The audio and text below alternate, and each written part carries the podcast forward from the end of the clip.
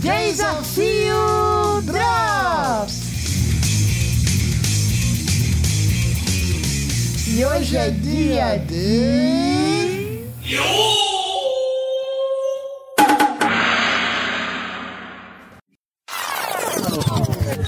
Opinião do RX Sun.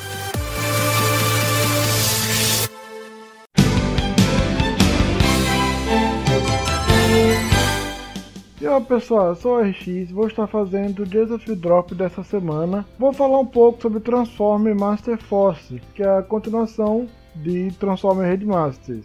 Continuação com algumas ressalvas, mas continuação. Transformers Master Force é, eu costumo dizer que é um Transformers que quase não é Transformers. Porque eu acho que a ideia de Transformers Master Force, na minha opinião, foi que eles tentaram dar uma importância para personagens que geralmente não tem, que é o núcleo humano. O núcleo humano em Headmaster e no G1 é muito limitado.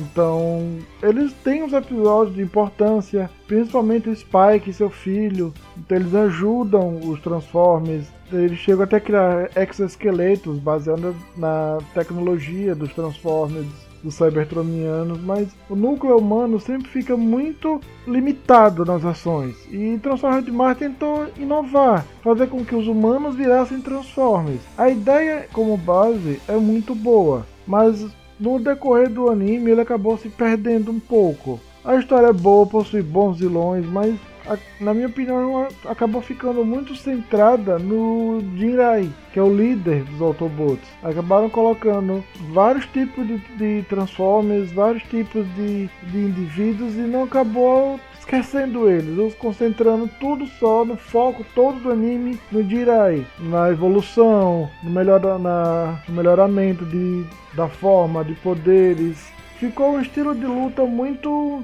diferente do que é Transformers. Dificilmente você via uh, confronto com tiros, uh, explosões, mísseis. Não, ela ficou durante um uma parte ficou muito na, no confronto direto, como se fosse um anime de luta. E não é Transforma. E, e quando eles iam atirar, não era com nenhuma arma moderna, com poder de destruição avassalador, não. Era com um canhão normal. O Jirai, a primeira forma dele, é a forma do Optimus Prime. E a arma do Optimus, embora seja forte, não tinha o um poder todo. Então eles quiseram adicionar ma magia em Transformers. E na minha opinião não ficou tão bem. Fora que concentrar tudo nele também um outro ponto negativo. Porque eles colocaram um monte de personagens do lado do Transformers. Do lado dos vilões não tem tantos assim. E acabaram. Acabam, os, os personagens que do lado dos Autobots acabam sendo descartados. Eles não, não aparecem tanto. Estão lá mais como apoio de tempos em tempos. Lembram que eles existem. Então, é, essa, esse foco extremo em um único personagem, para mim foi o grande erro de Transformers Master Force e por isso que não é o meu favorito. Eu não curto muito a ideia do Master Force. O fato de humanos virarem Transformers me incomoda um pouco, mas o ponto crítico é a centralização do poder, do comando, tudo nos Transformers. E embora ele faça aparecer que tem continuação de Headmasters, quando o Maximum Fortress aparece, tem um visual completamente diferente não tem mais aquela imponência, aquela importância. Então ele dá uma continuação, só que ele, ao mesmo tempo ele tira a ligação que teria diretamente com Headmasters, ok? Mas essa é a minha opinião. Quem quiser saber, conhecer, pergunta lá no, no desafio que a gente vai passar o link para vocês baixarem. Todo, não só Transformers Headmaster, como vários outros animes de Transformers, beleza? Então, Drops curtinho, o de hoje.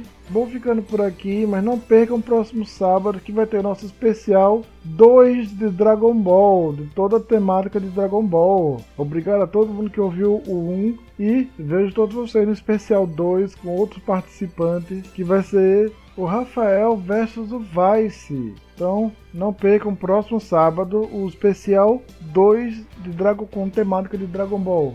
Vou ficando por aqui e até o próximo sábado e o próximo programa.